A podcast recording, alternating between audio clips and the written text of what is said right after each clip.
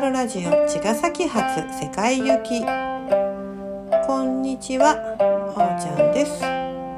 10月のえーと24日火曜日のおーちゃんラジオです。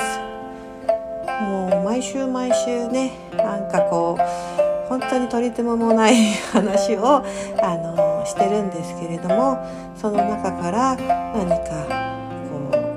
ちょっとしたねヒントや気づきをねこう受け取ったよっていう風にね言ってくださる方がいてそれが本当に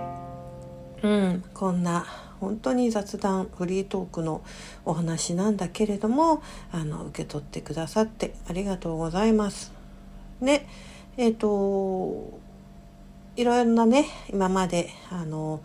スタイルでやってきているんですけれどもこんな風にずっと一人ラジオをダラダラというかね、うん、あのポツポツというか続けているっていうのが本当に、うん、こう初めてでねもう半年うん以上になるかな。そうでもねあのここでねこうやってお話しさせていただけてることがすごく自分にはうん。あの整理というかエネルギーのねうん。あの本当にチューニング整理になっているなと思うので本当にあのどこまでもあの自己満足ラジオなんですけれども、えー、はい。よろしくお願いします。えっとねあのいろいろとまたうん。あの、えー、トピックがあるんですけれども一つはねえっ、ー、と昨日昨日？うん。はい。えっ、ー、と日曜日です。昨日じゃない一昨日か。あの東京のね方にあのちょっとしたねご相談をあの受けに行ってきたんですよ。あの場所はねえっ、ー、と本当にど真ん中ですごく、えーと、港区とかねああいう本当にいわゆる六本木だとか汐留だとかねテレビ局も多いようなそんなエリアですよね。あのすごくあの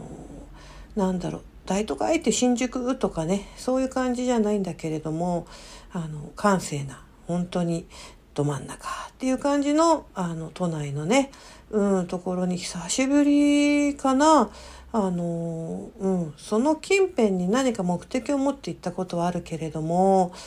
そうね本当あんまり東京なんてね縁がないんですけれどもすごくねあの、うん、刺激的でしたけど一方ねあの茅ヶ崎ってなんてのどかなんだろうっていうのもね、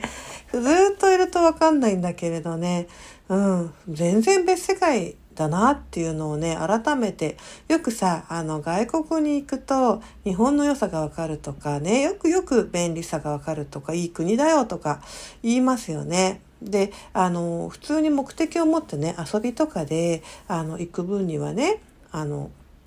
うん、あの東京も目的があるしさそれを果たしてるから私だったらライブだとかねあの、うん、そういうのはもちろん、うん、納得なんですけれどもまああのご相談だから結局一緒なんですよね。茅ヶ崎でやっていることとその内容は。その自分が同じことをやるのにあたって、えっ、と以前ねやっぱりそのあっちの荻窪だとか阿佐ヶ谷だとかねあっちの方にあのボイスをねこう届けに行ったりとかっていう時期があってその時もまあ感じたけどでもまあ荻窪やね阿佐ヶ谷って住宅街だったりとかまたそういった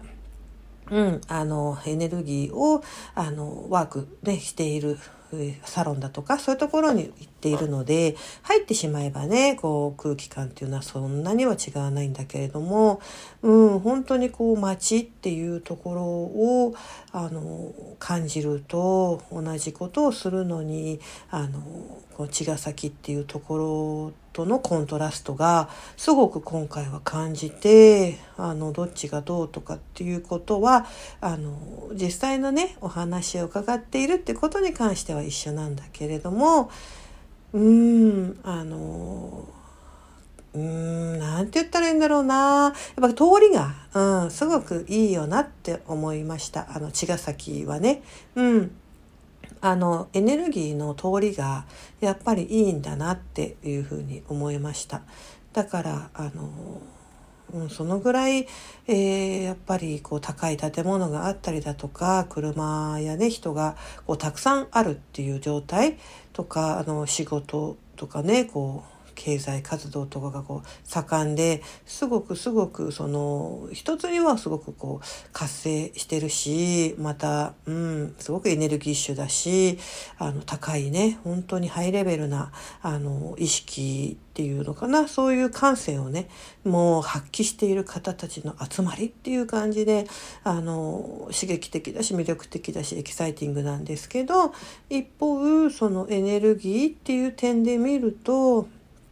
うん。あの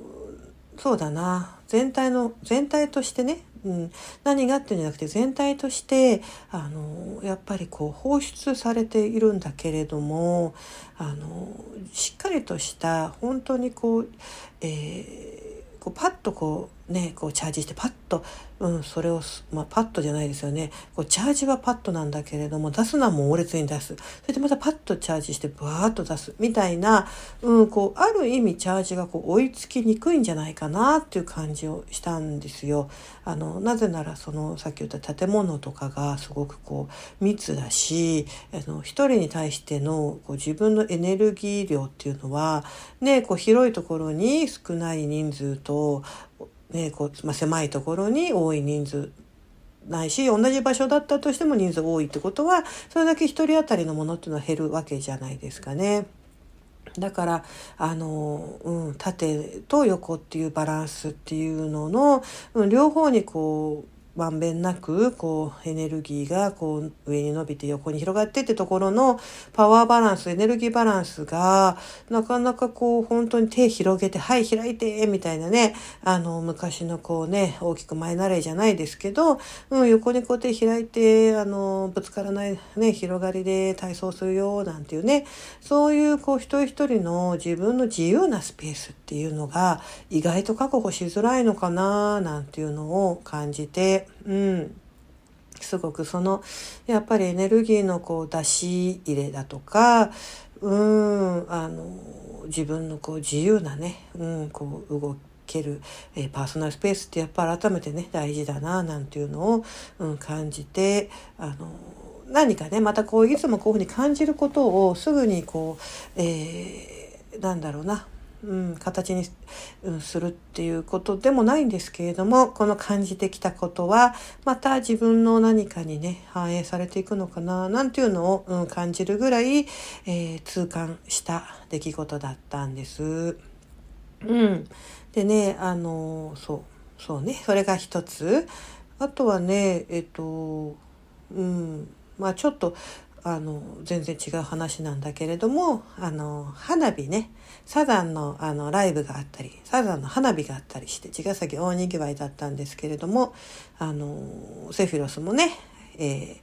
ー、楽しく夜営業させてもらって花火見ながらお酒を飲んだり、えー、と外でねポテトを売ったりとかっていう風にしたんですけれどもうん1年4 1年のにと7月8、9、10、1年3ヶ月か。まだそんなもんか。うん。すごく、あの、うん。なんだろうな。こうして、あの、たくさんの方をね、受け入れられる、受け入れても、あの、落ち着いて、おもてなしがね、できるようにだいぶ育ってきたなぁと思って、うん、すごく安心してね、こう、うん、場所をね、こう開いていられることがね、奇跡。本当に一つ一つ一人一人の日々のね本当にもう努力と自分改革と意識の変容とっていうのを繰り返して繰り返してものすごいね見えないところの自分の調整。ねセフィロスと自分との合わせとかねあのセフィロスとお客様の合わせとかいろんなね合わせがあって一つ一つの玉がこうね紐でつながってこうくるっと今のうん、あの輪ができているっていうところを思うと何でもね昨日今日にパッと魔法のようにはできないけれどもあの志を持ってね進むって大事だなって思います。でその一つ一つっていう意味ではね皆さんあの見ていただけてるかな？めっちゃんのね、えー、虹降るめっちゃんのですねあの日めくりのイラストが始まったんです。連載がねあのインスタとフェイスブックとでね、えー、とそうです21日からあの2年2年前で2週前ですね。なので520日前に私が毎朝毎朝ね、これは本当にサボることなく必ず毎朝260日間ね、あの、うん、感じたもの、受け取ったものを、えー、朝書いて、それをあの、スタジオのね、管理人もしてくれてる高園が毎朝、えー、上げてくれてという日々がね、あの、セフィロスのその間に、えー、オープンがあったりとか、まあ、いろんなこともありながら、一日一日紡いだ、あの、日めくり日記があったんですけれども、それを、あの、本当に一枚一枚感じながらめっちゃんが、えー、書いては消し、書いては消しでね、260日分を700枚書いたっていうね、うん、本当に魂込めて、あの、もうちょっとお待ちください、もうちょっとお待ちください。いや、全然いいんだよ、もう納得いくようにって。でもなんかね、うん、なんかこう、文章とね、イラストがコラボしたらって思った時にね、めっちゃんの顔が浮かんだんですよね。うん、あの、本当にね、一個一個、真摯にね、あの、うん、こう、文章、言葉、一文字一文字をね、じっくりとね、受け止めてねこう深掘りして自分に落とし込んでいくそんなね姿をねいつもあのめっちゃんのボイスで感じてきていたのでもうなんかこうイラストはめっちゃんにっていうなんかこうひらめきでそれを受け取ってくれてそして本当に1年かけて完成してくれて今一枚一枚が毎朝投稿されています。あのもう一回私もね、自分の文章をこう読み返せてね、ああ、こんなこと言ってたんだ、こんなこと書いたんだ、なんていうのが逆になんか新鮮で自分から自分に励まされたりね、そんな日々に今週、今週じゃない、今回の206じゃないそうなんですが、あの、皆さんももし朝、あの、毎朝ね、あの、ポストされますので、一日のなんかきっかけヒントにねして260日後に、うん、また一個、うん、ステージ上がった自分になれたらお互いねいいなと思います。ということでいろいろ近況報告のおーちゃんラジオでした。また来週さようなら。